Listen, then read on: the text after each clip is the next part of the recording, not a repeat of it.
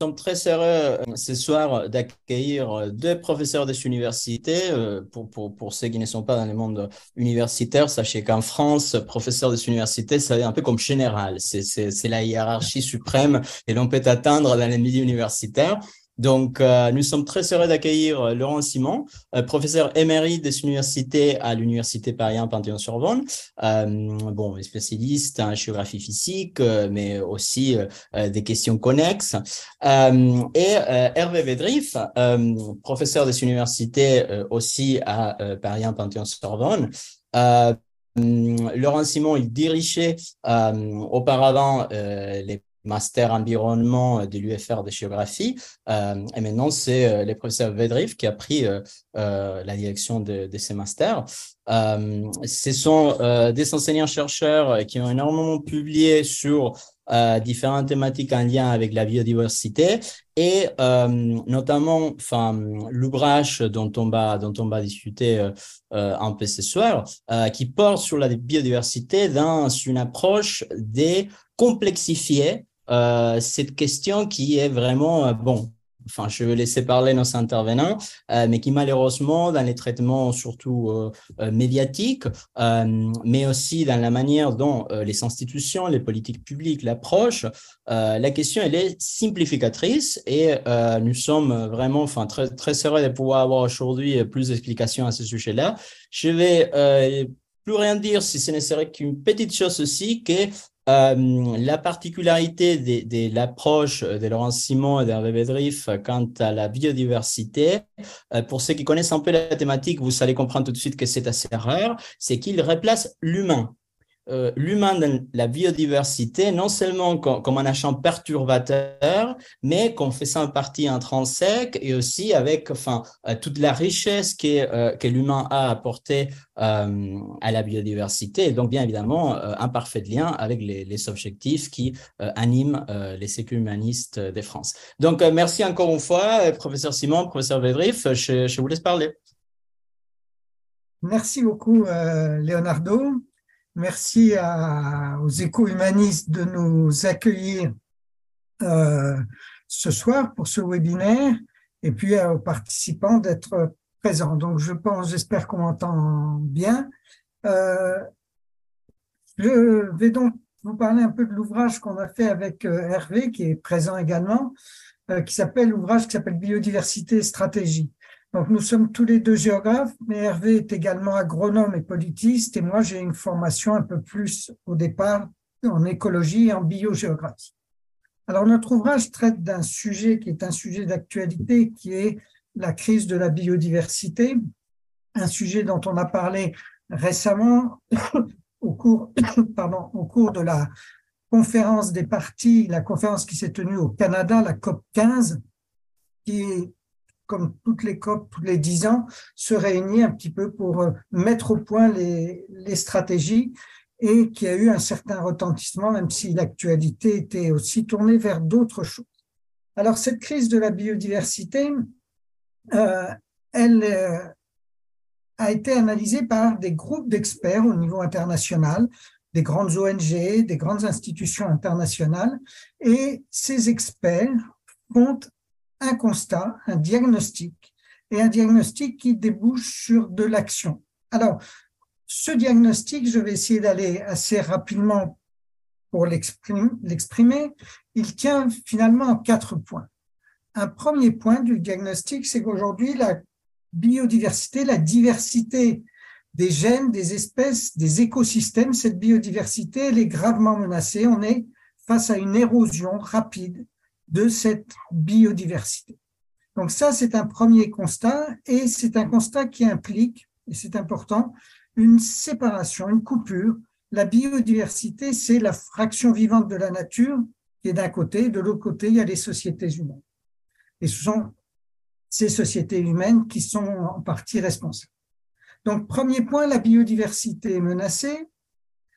Son déclin est grave, deuxième point du diagnostic, parce que cette biodiversité, elle est, nous disent ces experts, essentielle aux sociétés humaines. Elle fournit des services, ce qu'on appelle des services écosystémiques, des services écologiques, des services d'approvisionnement pour l'agriculture, pour plein de domaines, et puis des services culturels. Et donc, la crise de la biodiversité est aussi une crise qui menace nos sociétés. Deuxième point de ce diagnostic. Troisième point du diagnostic, le responsable de cette crise, c'est l'homme, c'est l'humain. Pourquoi? Parce que c'est à travers les activités humaines que cette érosion atteint le niveau qu'elle connaît aujourd'hui. Euh, activités humaines à travers la perte d'habitat, par exemple la déforestation, les espèces invasives qui se développent très rapidement aujourd'hui, les pollutions, la surconsommation ou enfin le changement climatique. Donc, troisième point de ce diagnostic, c'est l'homme qui est responsable de cette crise. Et quatrième point de ce diagnostic, cette crise est globale, elle est planétaire, elle correspond à cette notion qu'on voit se développer depuis quelque temps, la notion d'anthropocène, qui indique la globalité de la crise. Voilà le constat qui est dressé par les experts et ces experts en tirent des conclusions quant aux solutions, ce que eux pensent être les solutions à apporter à cette crise. L'homme étant coupable, responsable de la crise, la première modalité d'action qu'il faudrait mettre en place pour éviter ou limiter cette crise, c'est d'instaurer des aires de protection, des réserves, des espaces où l'homme soit exclu, ou en tout cas où son impact soit très limité. C'est l'objectif phare de la récente COP qui est de protéger 30% de la planète, aussi bien les océans que les continents. C'est le premier, la première modalité d'action. Deuxième modalité d'action qui va avec ça, l'homme est responsable aussi parce qu'il est en partie, nous disent ces experts, ignorants et il faut le mobiliser à travers la science, à travers l'éducation, à euh, la biodiversité. Troisième aspect, cette biodiversité qui nous est utile, j'en ai parlé dans le diagnostic, eh bien, pour montrer son utilité, il faut s'interroger sur ses valeurs. Et ces valeurs, c'est quelque chose de très large, on pourra en reparler là encore, mais c'est aussi des valeurs économiques. Cette biodiversité, quand elle disparaît, ça a un coût. Il faut donc lui donner une valeur, éventuellement même lui donner un prix. C'est tout un aspect autour de la monétisation. Enfin, le problème étant global, il faut à la fois une gouvernance internationale et il faut changer notre système, aussi bien notre système de production que notre système de consommation. Voilà un petit peu, très rapidement résumé, le discours qui anime toutes ces conférences internationales et toutes les politiques internationales. C'est un diagnostic qui est proposé par ces experts et qui aboutit finalement à un discours, Leonardo parlait de discours médiatique, mais un discours qui est très largement euh, répercuté à travers les médias, qui est un discours qui consiste à dire que la crise est grave, que la science nous dit que cette crise est grave et que la science nous dit ce qu'il faut faire et que c'est en fait l'inaction des politiques qui est responsable euh, de la poursuite de cette crise. Je vous montre euh, ici un exemple significatif, c'est le discours, j'espère que tout le monde voit, d'Antonio Gutiérrez en ouverture de la COP 15. Il parle de l'humanité devenue une arme d'extinction massive, l'homme coupable. Il parle en s'adressant aux ministres, en leur disant, il n'y avait pas de président, mais il y avait des ministres, agissez pour la nature, agissez pour la biodiversité, sous-entendu, vous ne le faites pas. Et il dit enfin, en reprenant un discours ancien, qu'il faut agir avec la vision exigée par la science. Et c'est un peu sur cet aspect de la vision exigée par la science que l'on voudrait ce soir un peu s'interroger. Est-ce que ce diagnostic d'expert est vraiment un diagnostic scientifique? Ça n'est pas si évident que ça. Et je vais y revenir. Il y a bien sûr un point d'accord de toute la communauté scientifique, un point qui ne fait pas discussion, très très peu, qui est l'ampleur de la crise. Discute parfois des chiffres, de, certaines choses, mais la rapidité de la crise actuelle n'est pas discutée par les scientifiques. Donc effectivement, on peut dire les scientifiques nous disent. En revanche, au-delà de ça, tout devient un petit peu plus compliqué. La biodiversité est une réalité extérieure aux humains c'est un des présupposés du diagnostic, mais des anthropologues, qui sont quand même des scientifiques, et non des comme des scolaires, nous disent, mais cette coupure entre nature et société elle correspond en fait à une ontologie bien particulière, à une vision du monde particulière, qui est la vision qu'il appelle naturaliste, un peu occidentale pour faire très simple, mais je caricature un petit peu. chez beaucoup de peuples, il n'y a pas du tout cette coupure homme-nature. C'est une construction aussi.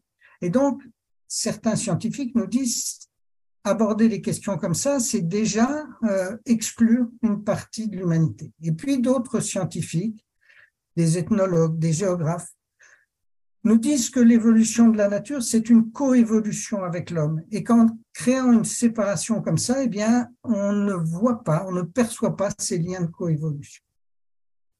Deuxième aspect du diagnostic, l'homme est responsable. Oui, bien sûr, la déforestation, les invasives, c'est lié aux activités humaines. Mais là encore, il y a des humains, des scientifiques, pardon, qui nous disent, mais ça n'est pas si simple que ça. Les sociétés ont aussi parfois préservé, favorisé de la biodiversité et elles ont euh, parfois été à l'origine d'une véritable augmentation de la biodiversité. Je vous mets là une carte très rapidement de l'Amazonie au néolithique. L'Amazonie qui est l'exemple qu'on a cité de la forêt naturelle, etc., c'est une forêt qui est tout sauf naturelle. Elle a été parcourue depuis des siècles et des siècles par des sociétés traditionnelles qui ont modifié le milieu et qui, en modifiant le milieu, ne l'ont non seulement ne l'ont pas détruit, mais ont contribué aussi à l'enrichir avec des, des, sols, par exemple les sols noirs amazoniens qui sont d'une très grande richesse, c'est des constructions humaines.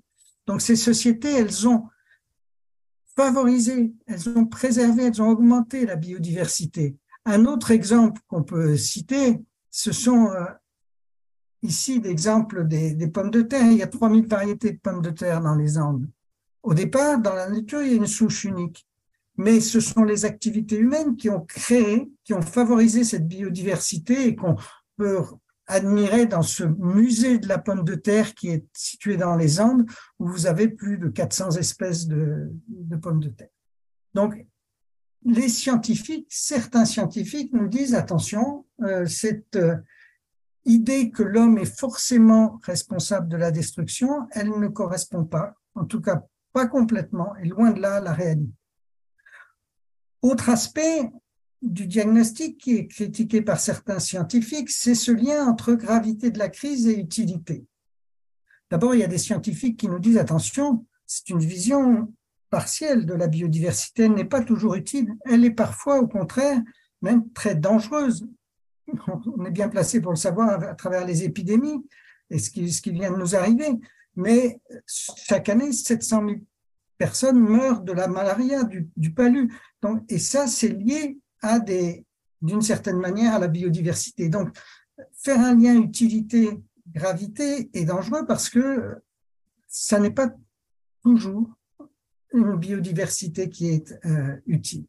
Et puis, les philosophes s'interrogent en disant, est-ce que la gravité d'une crise se mesure simplement à son utilité? Euh, J'ai mis ici, je vais vous montrer encore un exemple. Euh, on a dit les, la mort des abeilles, c'est la disparition des abeilles, leur déclin est catastrophique pour l'agriculture, etc. Et donc, euh, les abeilles, elles ont un prix, elles ont un coût énorme.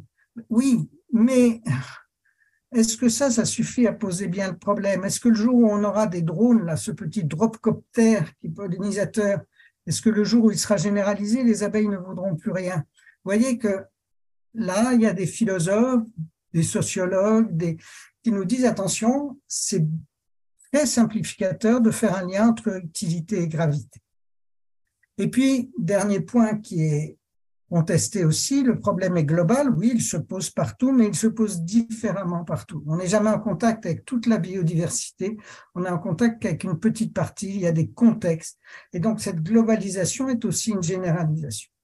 Et donc, au final, on s'aperçoit que ce diagnostic, il il est fondé sur certains travaux scientifiques, mais il est très simplificateur. Il correspond à des généralisations de la science. Il ne prend en compte que certaines parties et il émane non pas de la science, je vais revenir d'ailleurs sur cette appellation de la science, mais il émane de la sphère de l'expertise.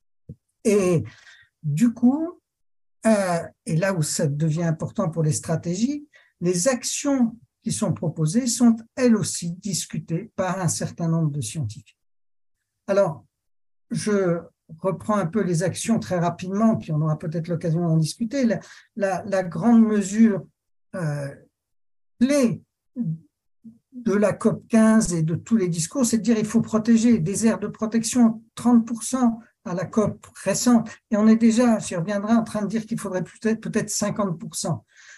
Des aires de protection, oui, mais là encore, les scientifiques, ça n'est pas la science qui dit ça. Il y a des scientifiques qui nous mettent en garde. Il y a des écologues qui nous disent, mais attention, les aires de protection, c'est des aires qui sont très fixes. Et dans le contexte qui est actuel de changement climatique, eh bien, c'est pas forcément très pertinent. Là encore, un, petit exemple peut-être pour illustrer, euh, pour illustrer cet, aspect. Voilà. Euh, ici, vous avez une aire de protection qui est installée à cet endroit-là. Si du fait du réchauffement climatique, vous avez un changement de quelques mètres du niveau marin, vous avez une modification de toute la dynamique de l'estuaire qui est située ici en amont. Et du coup, votre aire marine protégée, elle va se enfin, vos espèces intéressantes que vous voulez protéger, elles vont se déplacer.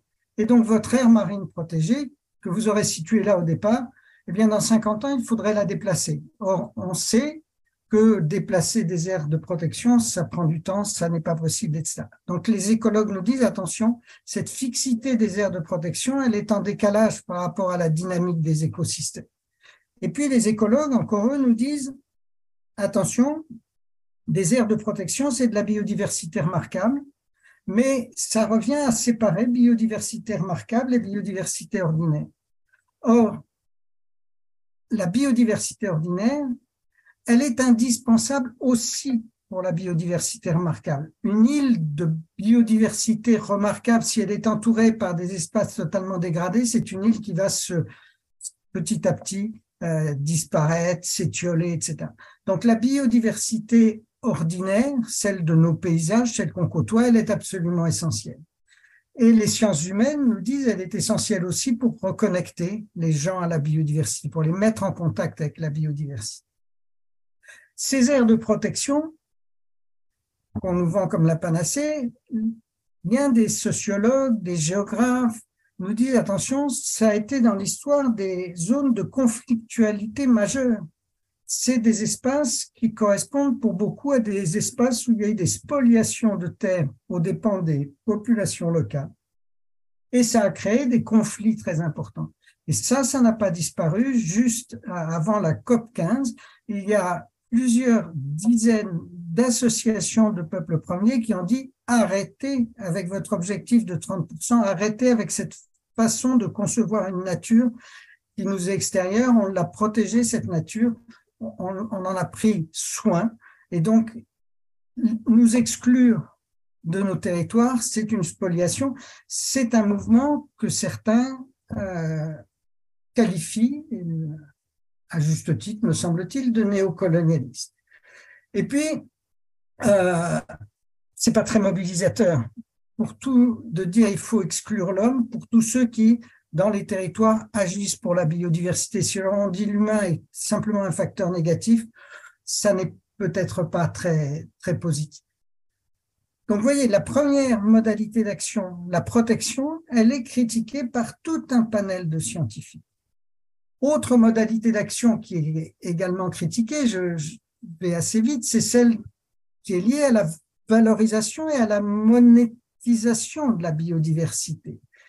Euh, D'abord, les écologues, là encore, nous disent, attention, c'est très, très difficile de faire un lien entre euh, un écosystème, des services et un prix. Euh, un écosystème, il n'est jamais seul, donc le service qui rend est lié à tout un ensemble d'écosystèmes autour. Cette liaison-là, elle est scientifiquement très difficile à faire. Et puis, les, des philosophes, certains économistes comme Elinor Ostrom nous disent mais euh, c'est une vision très égoïste de l'humain qui n'agirait qu'en fonction d'un intérêt, en fonction d'un prix, ce qui n'est pas le cas. Et c'est un risque d'aboutir à un, droit, à un droit à dégrader, à, à, supprimer la biodiversité. Je prends un exemple. Euh, cette monétarisation, elle aboutit aux politiques de compensation. Si on détruit, on doit compenser. C'est le cas quand vous faites une grande infrastructure, une autoroute, vous devez essayer d'éviter de réduire. Ça, passe généralement rapidement. Et si vous n'y arrivez pas, vous devez compenser, soit en payant une banque de compensation, soit vous devez compenser. Or, cette logique-là, elle aboutit finalement à dire, bah, puisque je paye, je peux détruire. Et donc, euh, bien des scientifiques, là encore, de différentes disciplines, nous disent, attention, ça marche pas très bien. Enfin, autre modalité, changer de système. On nous dit, on, entend tout le temps, il faut changer de système, arrêter notre système de consommation, notre système de production. Oui, bien sûr, il y a des tas de choses à changer. Mais il y a de nombreuses études qui sont menées dans les, euh, ce qu'on appelle les transition studies, qui nous disent attention, on ne change pas de modèle comme ça. Il y a des effets de verrouillage, il y a des effets de différence de rythme, il y a des résistances, il y a des imprévus qui font que euh, il suffit pas de dire il faut changer de modèle. Le modèle, ça prend très longtemps à changer, donc ça n'est pas forcément très très pertinent. Et donc au final, quand on regarde, on recense un peu ce que nous avons fait avec Hervé dans, ce travail, dans notre ouvrage, tous les travaux, eh bien, on s'aperçoit que euh, il y a un ensemble assez impressionnant de limites, d'effets indésirables, de revers qui sont mis en évidence par ces scientifiques par rapport à la, aux, politiques et aux discours des experts. Là encore, je vous montre je passe très vite là-dessus parce que j'ai pas le temps d'entrer dans tous les détails, mais on a euh, inventorié un petit peu avec Hervé, suivant les grandes modalités d'action, toutes les limites, les revers et les effets indésirables. On voit qu'il y en a quand même une, euh, une ribambelle assez importante.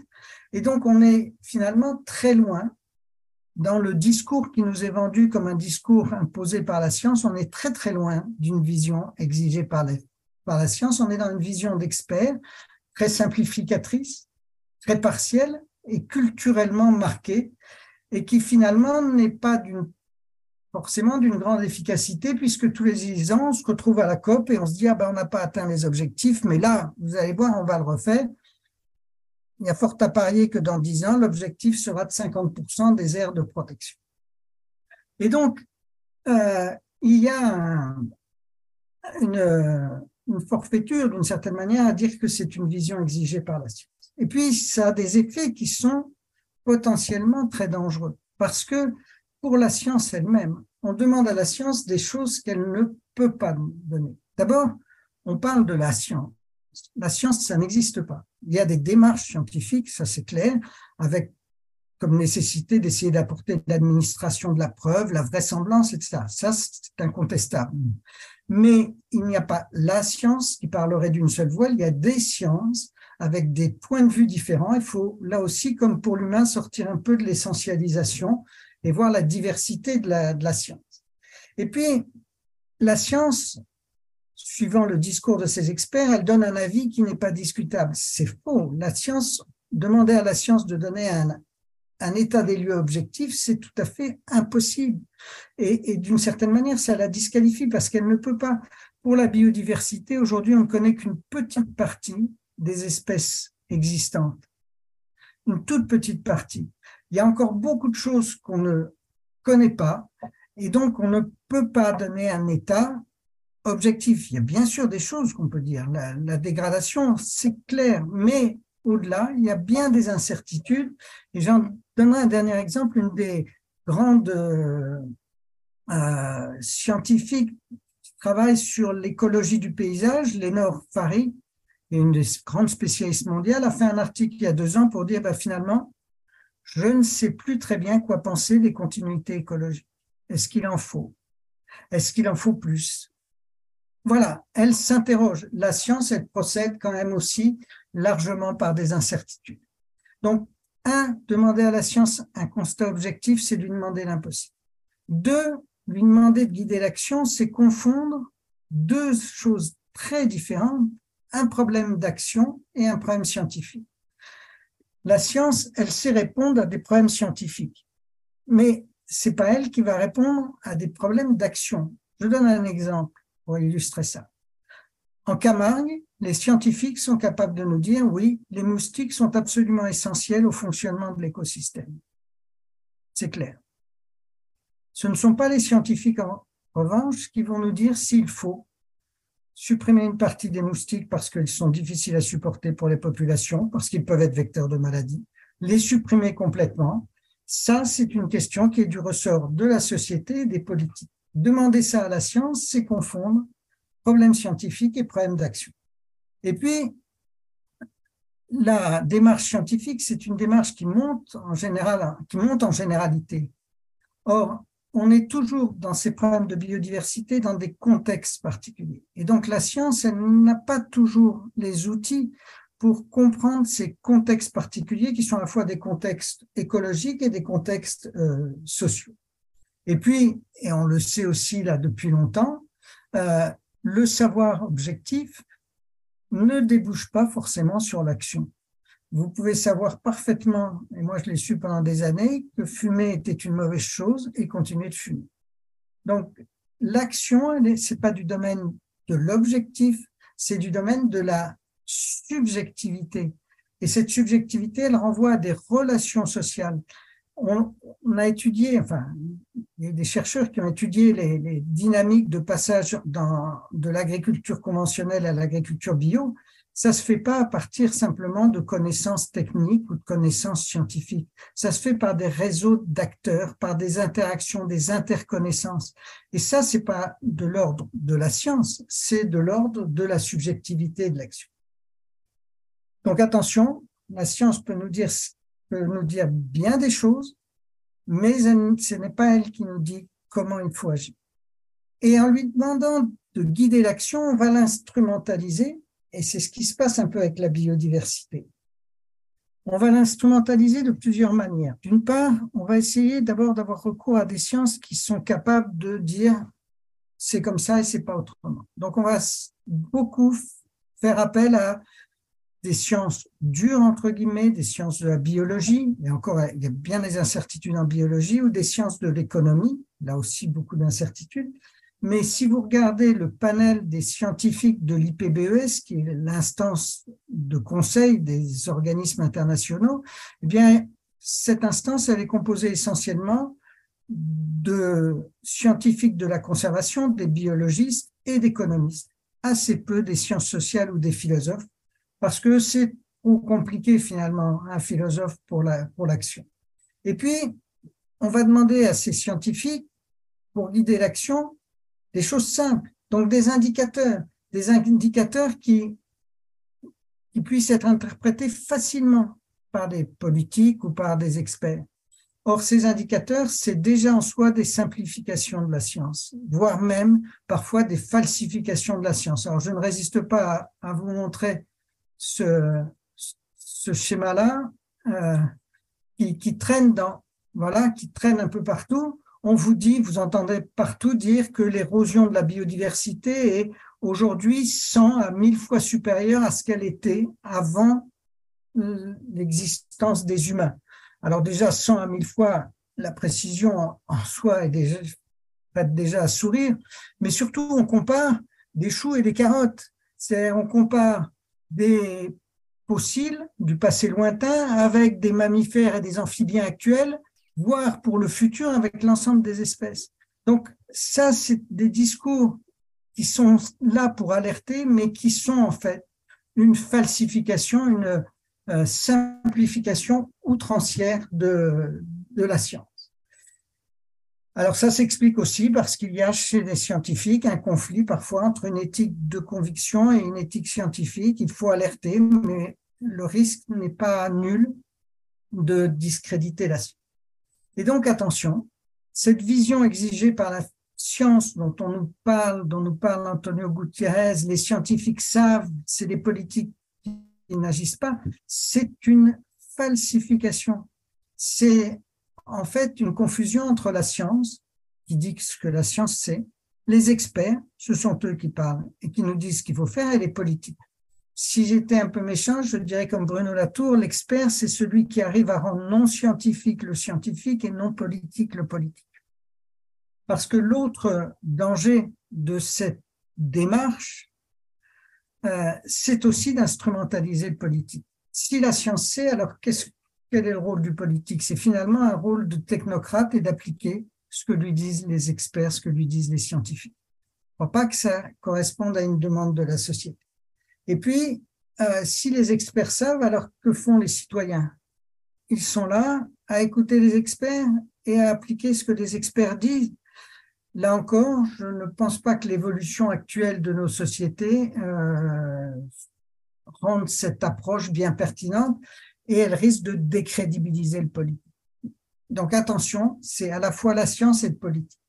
Alors dans l'ouvrage que nous avons fait avec Hervé, je passe, j'essaye d'aller vite, nous avons exploré quelques pistes pour essayer un petit peu de euh, de changer le, logiciel, de, de, se mettre un peu en décalage de ce discours euh, qui nous paraît dangereux.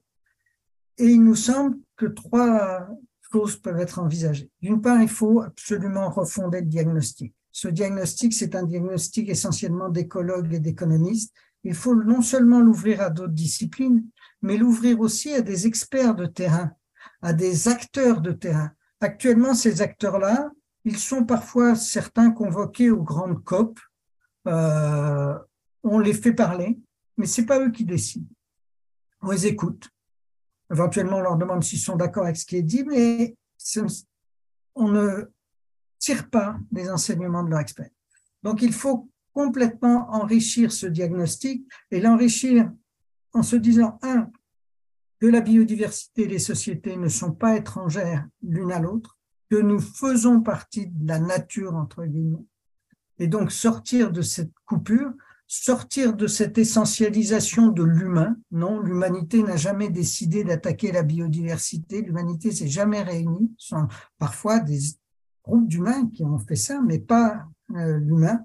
Et donc, il faut absolument sortir de ce diagnostic qui est fondé sur une vision très essentialiste. Il faut, deuxième point, peut-être rendre aussi beaucoup plus visible ce qui se fait déjà. Or, ça, ça n'apparaît pas beaucoup à travers les COP, il y a aujourd'hui de multiples initiatives de par le monde, euh, au niveau local, par des réseaux, initiatives qui ont créé tout un ensemble de retours d'expérience très riches. Or, tous ces aspects positifs, tous ces exemples de sociétés qui ont conservé, qui ont amélioré la biodiversité, elles échappent complètement aux grands processus internationaux. Donc là aussi, se dire qu'il y a des retours intéressants qui peuvent venir de ces expériences territoriales. Euh, il ne faut pas mettre les COP et les États de côté, mais il faut aussi associer d'autres acteurs. Et puis, troisième et dernière chose, et je terminerai là-dessus, je crois que nous sommes arrivés aujourd'hui dans le temps, comme dit Habermas, le temps des incertitudes. En, en finir avec cette idée que la science, c'est tout, il y a beaucoup de choses que nous ne savons pas et si nous ne savons pas, eh bien ça veut dire qu'au lieu d'essayer de chercher la solution, il faut peut-être plutôt essayer de chercher des processus qui nous permettent d'avancer. Pas être là dans problème-solution, mais dans des processus qui réunissent des acteurs. Du coup, repenser aussi la politique derrière, les discussions autour de ces questions-là, parce qu'on n'est jamais en train de gérer avec la biodiversité des choses simples. On gère toujours des équilibres qui sont complexes à mettre en place, qui sont très subtils. Est-ce qu'il faut plus de biodiversité en ville? Oui, pour reconnecter les citoyens, les urbains à la nature. Mais attention, non, peut-être pas trop, parce que ça peut être des vecteurs de maladies, etc. Donc tout ça, ce sont des équilibres subtils qui supposent du dialogue, d'accepter l'incertitude, d'accepter une euh, certaine discussion. Et donc l'idée du livre, et c'est une idée qui est chère à, à Hervé, c'est de sortir un peu de la démarche actuelle qui est une démarche de programme d'action.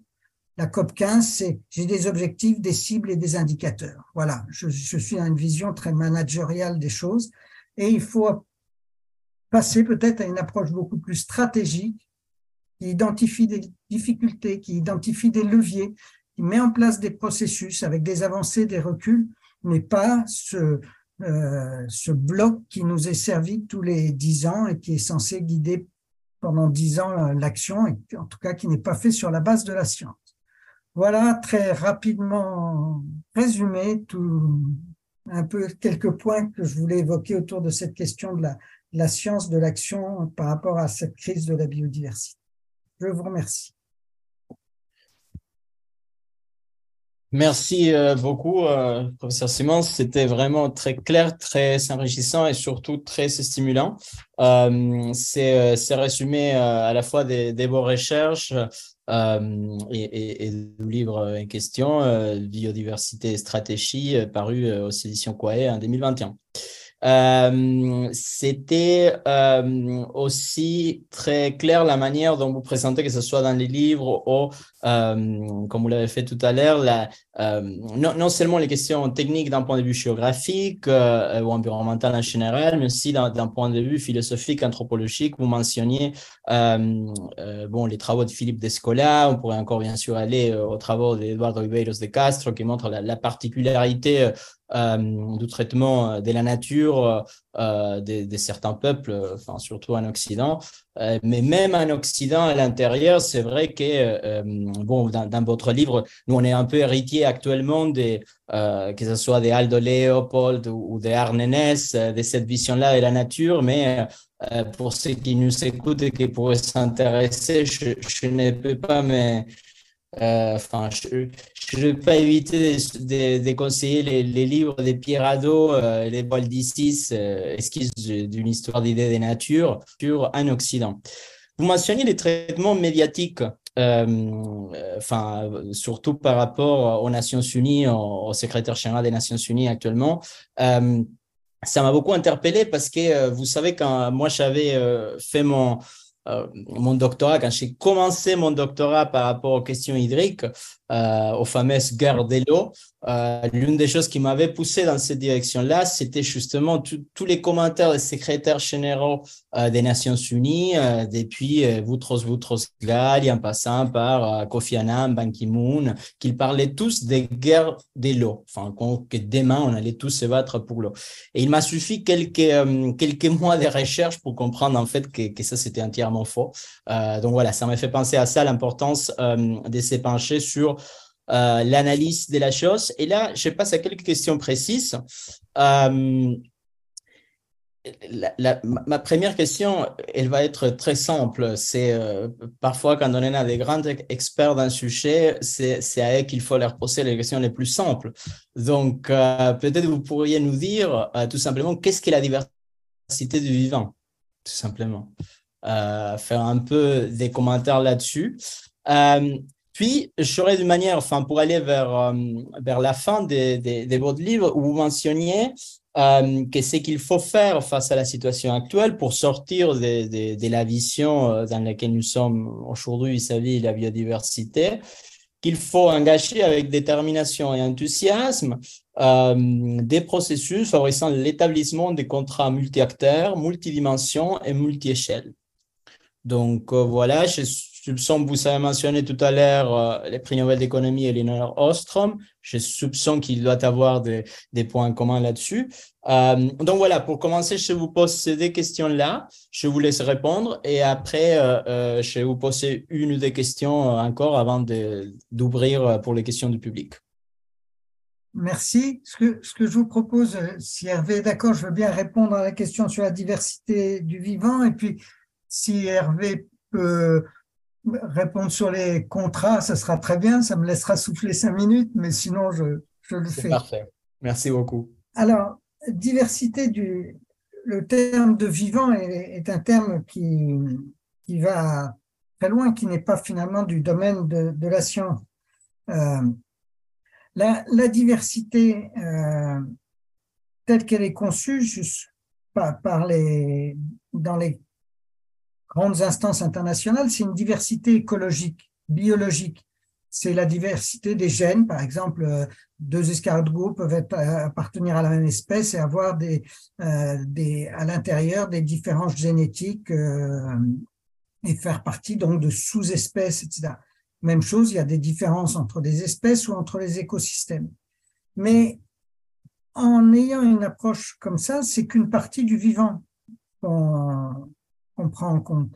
Euh, d'une part, ce, vivant-là, euh, qui est composé de, plantes, mais aussi d'animaux, il interagit depuis des siècles avec les sociétés.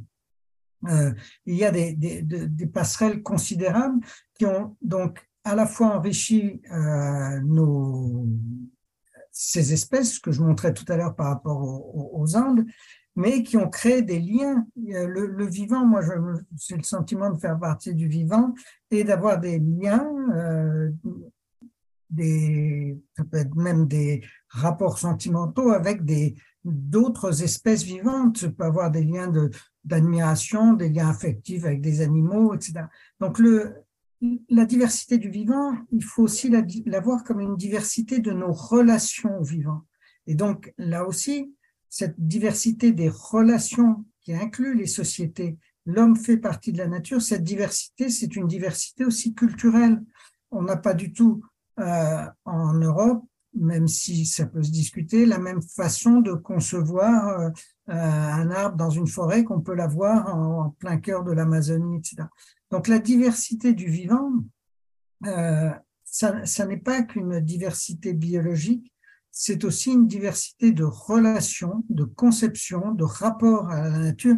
Et c'est comme ça peut-être qu'on pourra sortir un peu de cette coupure qui nous est finalement imposée par ce, par ce discours dominant.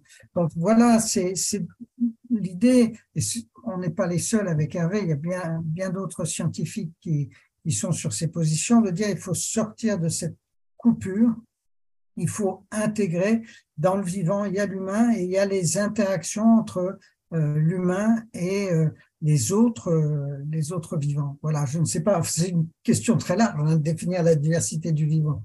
Mais voilà, je crois que le point essentiel, c'est là-dessus, c'est de dire sortir de, de cette coupure qui, qui est finalement très, très appauvrissante.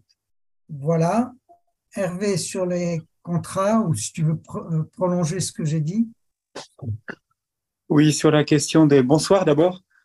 Et sur la, la, question des contrats multi-acteurs, multi-échelles, multidimensions, ainsi de suite. Donc, c'est une phrase qui arrive à la fin du bouquin et donc qui s'appuie sur tout ce qui précède.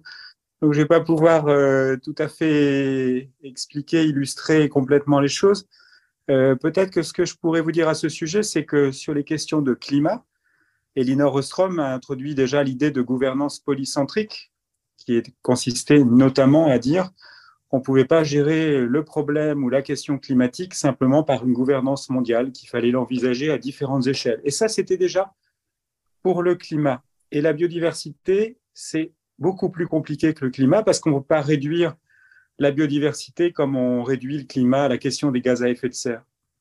Donc, si c'est déjà, s'il faut déjà envisager une gouvernance polycentrique à différentes échelles, elle-même déjà multi-acteurs entre, euh, pour le climat, a fortiori pour la biodiversité, pour certains aspects de la biodiversité, voyez, notre propos, c'est pas, comme l'a dit à plusieurs reprises Laurent, c'est pas de tirer à boulet rouge sur les COP, euh, c'est pas dire il faut faire table rase, c'est de dire il y a des aspects qu'on peut gérer à certaines échelles, euh, par exemple, quand on veut remonter euh, les populations de thon rouge en Méditerranée, eh bien, on peut prendre des dispositions juridiques assez fortes, réduire la, voilure des, bateaux de pêche, et ça produit des effets.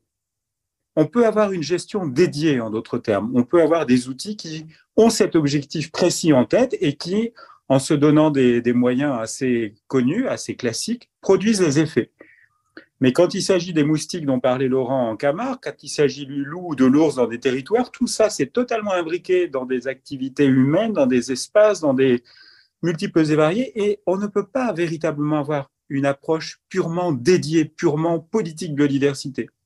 Et au contraire, quand on a des outils purement dédiés biodiversité, eh bien, ça produit des effets délétères, des effets paradoxaux, et on n'arrive plus à s'en sortir. D'où l'idée de de reconsidérer, ou tout simplement de considérer que ces aspects étant liés à plein d'autres aspects, il y a un moment donné, on ne peut pas gérer la biodiversité seul, on gère un territoire dans toutes ses composantes, on essaie d'intégrer la biodiversité avec les acteurs qui y accordent de l'importance, et nécessairement, on arrive à des situations, on pilote des situations pleines d'incertitudes, on pilote plusieurs objectifs à la fois, avec plein d'acteurs, on, tombe dans des contrats multi-acteurs, multi-échelles et ainsi de suite. Merci beaucoup. Euh, merci beaucoup pour ces réponses. C'était très clair. Euh, donc, je vais euh, vous lire des, euh, des, questions du public avant d'en de, reposer. Nous avons deux questions du public. L'une est la première. L'effet que l'homme ne soit pas les seuls responsables de la crise signifie-t-il que les actions entreprises pour la protection de la biodiversité doivent être moins importantes que maintenant? Ah. Non, non, non il y a une nécessité d'agir. Là-dessus, je pense que on est tous, on est tous d'accord. Mais simplement, si ce que nous nous disons, c'est si on part du principe que l'homme est coupable, alors effectivement, l'action, toutes les actions sont marquées de l'idée que l'humain est à la fois responsable, donc il faut l'exclure, qu'il n'agit que par intérêt, donc il faut un prix, il faut, il faut monétariser tout ça. Euh, et donc, euh, les sociétés ne peuvent plus avoir de rôle positif. Or, c'est ce que l'on constate à travers les multiples exemples qu'on peut avoir dans l'histoire et dans les territoires aujourd'hui, c'est que non, ces sociétés-là, elles sont attachées à leur territoire, justement, euh, alors la biodiversité de leur territoire, mais pas que, et qu'elles sont capables, si on leur en donne les moyens, si on les laisse faire, de euh, de, gérer cette biodiversité. C'est un des paradoxes d'ailleurs des, des aires de protection. On protège où? On protège là où il y a de la biodiversité. Et s'il y a encore de la biodiversité là, c'est bien parce que les sociétés s'en sont occupées depuis des siècles. Donc, est-ce que l'idée de les exclure est bien pertinente? C'est pour ça que ça crée du conflit. Vous dites à, des sociétés locales, ça se voit en France, mais partout, vous leur dites, ah ben c'est super, vous avez un beau milieu là, il est riche, euh, bravo, vous l'avez bien entretenu, donc on va faire un parc et on va vous exclure. Ou on va limiter vos actions. Bon, donc non, il faut pas, euh, c'est pas plus ou moins d'action, il faut bien sûr agir parce que c'est le vivant qui est en, question, l'ensemble du vivant, c'est absolument fondamental. Mais il faut surtout changer notre façon de le, concevoir et peut-être passer dans des processus beaucoup plus complexes que ceux qui sont proposés euh, uniquement par les COP, qui, encore une fois, avez raison, ne sont pas inutiles, mais la réalité, les vrais changements se font dans des territoires et dans des contextes particuliers. Et il faut aussi donner aux sociétés qui sont en charge de, de ces territoires la possibilité d'agir. En général, si on leur donne cette possibilité, elles le font et elles le font bien. Peut-être qu'on peut vous donner. On a fait venir euh, une personne qui s'appelle Jean-Christophe Bokika de la République démocratique du Congo euh, et qui euh, a la particularité que le, village et plus généralement le, secteur géographique dont il provient présente l'une des plus grandes concentrations de bonobos en Afrique. Et ce qui est assez spectaculaire, c'est qu'en fait, ils ont dû se battre. Euh, heureusement que c'est un haut magistrat euh, dans son, pays, dans son pays. Ils ont dû se battre contre des politiques internationales, des politiques publiques internationales, des politiques de, conservation de la nature, des grandes ONG environnementalistes qui avaient, qui avaient du mal à concevoir, à accepter une gestion communautaire des bonobos où les populations locales considéraient que le bonobo était comme leur cousin qui avait contracté une dette dans le passé, qui s'était donc réfugié en forêt pour, euh, parce qu'il avait, il était un peu honteux. En tout cas, pour ces communautés locales, le bonobo faisait complètement partie de leur pays et ces populations protégeaient les forêts euh, de manière à préserver aussi les habitats de ces bonobos, euh, lutter ou en tout cas dissuader des, industriels de venir exploiter les forêts et ainsi de suite. Et cette euh, idée-là était inconcevable dans les dispositifs de protection de la nature euh, classiques parce que, parce que ces dispositifs, c'est les activités humaines dégradent les forêts et font reculer les bonobos. Et le seul moyen, c'est de mettre en place des éco-gardes qui protègent et des forêts très préservées pour protéger les bonobos. Alors que là, ça se passait en bonne intelligence, parce que c'était un élément du patrimoine de ces sociétés. Ça contribuait à leur identité.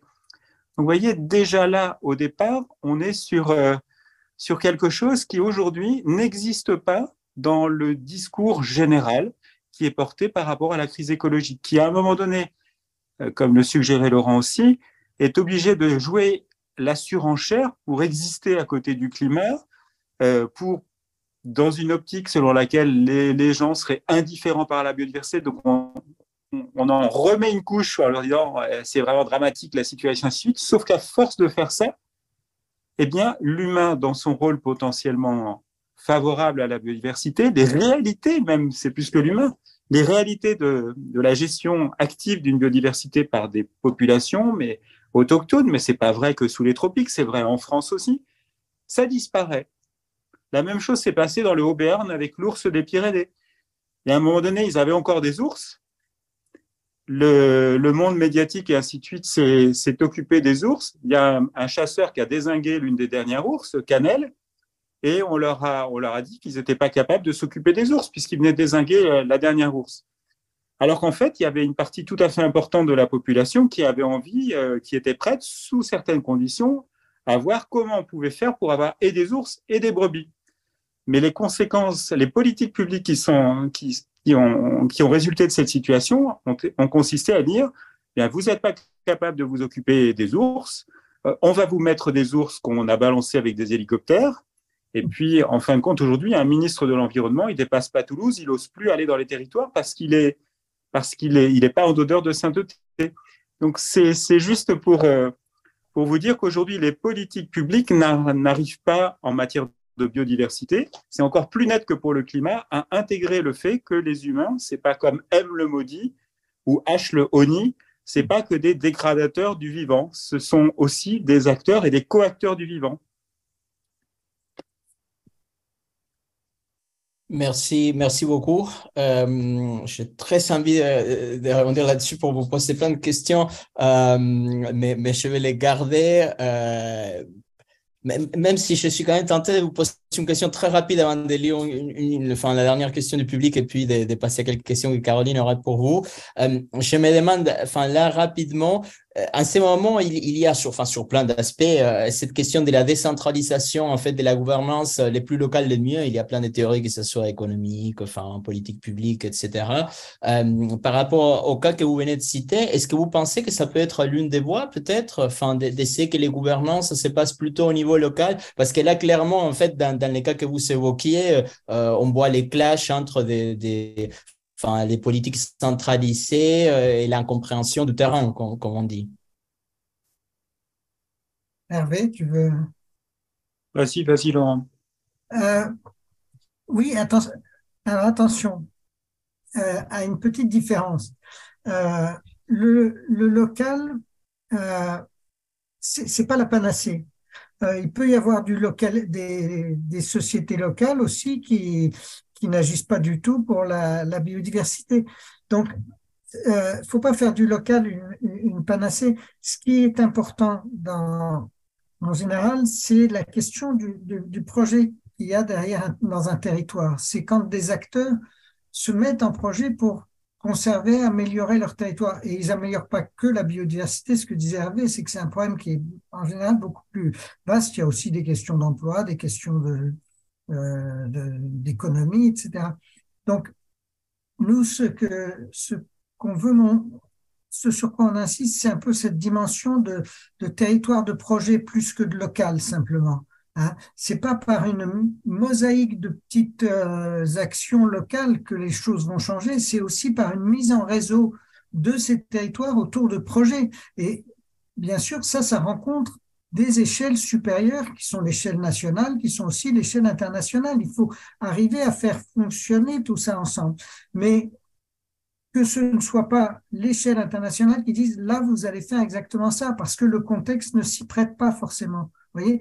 Donc, il faut insérer ça dans un réseau d'acteurs, dans un réseau de projets, dans un, une, une, dynamique de, de projet à différentes échelles. Quoi. C'est pas, il faut pas retomber dans un localisme, chacun sa tribu et son, et, et le monde s'en portera mieux. C'est pas ça exactement qu'on qu cherche à, à, dire. Voilà. Et c'est sur, sur, le cas du loup, c'est évident qu'il faut aussi des aides internationales. Il faut, voilà. Mais euh, si cette aide internationale se traduit par des euh, contraintes précises qui ne permettent pas aux sociétés de s'adapter et de, euh, pour reprendre le terme de Morisot, d'être en diplomatie avec le loup, eh bien, euh, on va arriver à du conflit. Donc voilà. Je reprends l'exemple de Bokika dont je vous parlais tout à l'heure avec les bonobos. Il nous disait qu'en fait, lui, il avait besoin, il fallait, pour trouver justement un moyen de, de, faire que les populations locales continuent de s'occuper bien du bonobo, continuent de l'intégrer dans leur, il fallait aussi qu'elles aient de quoi vivre, que leur culture, qu'elles aient de, quoi cultiver, du maïs, du manioc et ainsi de suite, et qu'il y avait pas mal de petits aspects qu'il fallait améliorer pour les cultures, pour soulager la pression sur la forêt. Et en revanche, ils n'arrivaient pas à trouver de l'argent, des financements internationaux pour des petits projets. Pour obtenir des financements internationaux, il fallait avancer avec un projet de plusieurs millions de dollars, parce que les grands bailleurs internationaux, en dehors de quelques millions de dollars, ça ne les intéresse pas. Et ces projets de plusieurs millions de dollars, ça marchait généralement avec des éco-gardes ou des aires protégées. Mais ça, il n'y avait pas l'idée selon laquelle euh, il s'agissait d'accompagner une société pour qu'elle puisse toujours mieux prendre en compte la biodiversité tout en maintenant son, son confort de vie, la satisfaction d'un certain nombre de besoins. Ça, c'était à la fois trop complexe et pas assez volumineux en termes budgétaires. Merci. Ça, c'était très clair. Merci beaucoup à tous les deux. Euh, je vais alors une, une euh, deux dernières questions. Euh, non, je, ne pourrais pas. Euh, je vais prendre seulement une question d'Armel avant de, faire, enfin, que Caroline pose une dernière question. Euh, et en fait, il y a, enfin, Armel s'interroge sur la question. Enfin, elle nous explique que les pilotages des projets à multi-échelle suppose que les pilotes aient dans leur panel d'objectifs l'action en faveur de la biodiversité comment éduquer, comment s'éduquer à, cette action euh, serait sa question. Euh, comment s'éduquer le, citoyen ou le je, je, je, ne sais pas qu'est-ce qu'elle veut dire par là, mais je pense qu'en général, oui, disons, que ce soit les personnes euh, qui travaillent dans différents projets qui, qui, qui, peuvent toucher indirectement peut-être à la, à la biodiversité, euh, même si, si, maintenant seulement dire biodiversité après savoir lu votre livre, j'ai beaucoup de mal. Euh, ben, je comprends enfin tous les la, enfin la polysémie, euh, mais en fait la question de comment s'éduquer, je pense qu'elle est, elle est très très intéressante. Enfin disons euh, si nous pouvons euh, permettre à Armel de préciser sa demande si si vous voulez. Ah oui, si elle est en live, mais je sais pas, oui, si elle pourra. Ah oui, Armelle, elle est là. Elle, va nous préciser elle-même. Oui. oui, bonsoir à tous. Euh, merci beaucoup pour cette intervention, cette intervention euh, très très intéressante. Euh, en fait, ma question était née d'une de, vos réponses, Monsieur Simon. vous disiez que voilà, la solution finalement, c'était que chacun à son niveau, à son pilotage de projet à multi-échelle, à multi-objectif, quelle que soit l'échelle finalement, quel que soit le, il fallait intégrer dans, dans tous les, les, les objectifs d'un projet cette dimension d'action en faveur de la biodiversité et réussir à faire balancer ça avec les autres objectifs en œuvre dans ce projet. Finalement, euh, un appel à beaucoup de bon sens. Quoi. En fait, on a plusieurs leviers et il faut agir dans le, dans le meilleur euh, gagnant possible pour chaque aspect du projet. Euh, et donc ma question, euh, c'est qu'aujourd'hui, je pense qu'on a peu cette dimension biodiversité dans les objectifs en, tête. Par exemple, on a les objectifs euh, climat bien plus en tête que euh, en parallèle des objectifs économiques. Bien sûr, on va avoir des objectifs climat qui sont facilement mesurables, comme vous le disiez.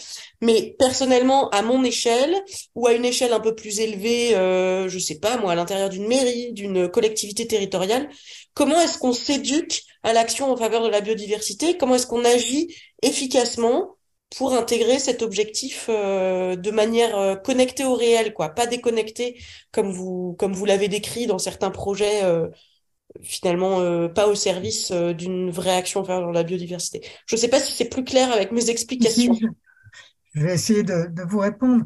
là où je vous rejoins tout à fait, c'est que le, le, climat, et Hervé l'a dit aussi, le climat a pris le pas sur sur l'ensemble des problèmes d'environnement et que les questions de biodiversité sont, sur le devant de la scène depuis moins longtemps et du coup, les, les connaissances ou les sont pas forcément diffusées de la même manière. Mais si on y réfléchit un petit peu, il y a quand même tout un ensemble de, de gens qui sont en relation avec la biodiversité, qui ont des connaissances. Alors, c'est pas que des connaissances scientifiques, mais des agriculteurs, euh, y compris des agriculteurs conventionnels, des agriculteurs, des chasseurs, des forestiers, des promeneurs, des naturalistes, ont chacun leur connaissance sur la biodiversité.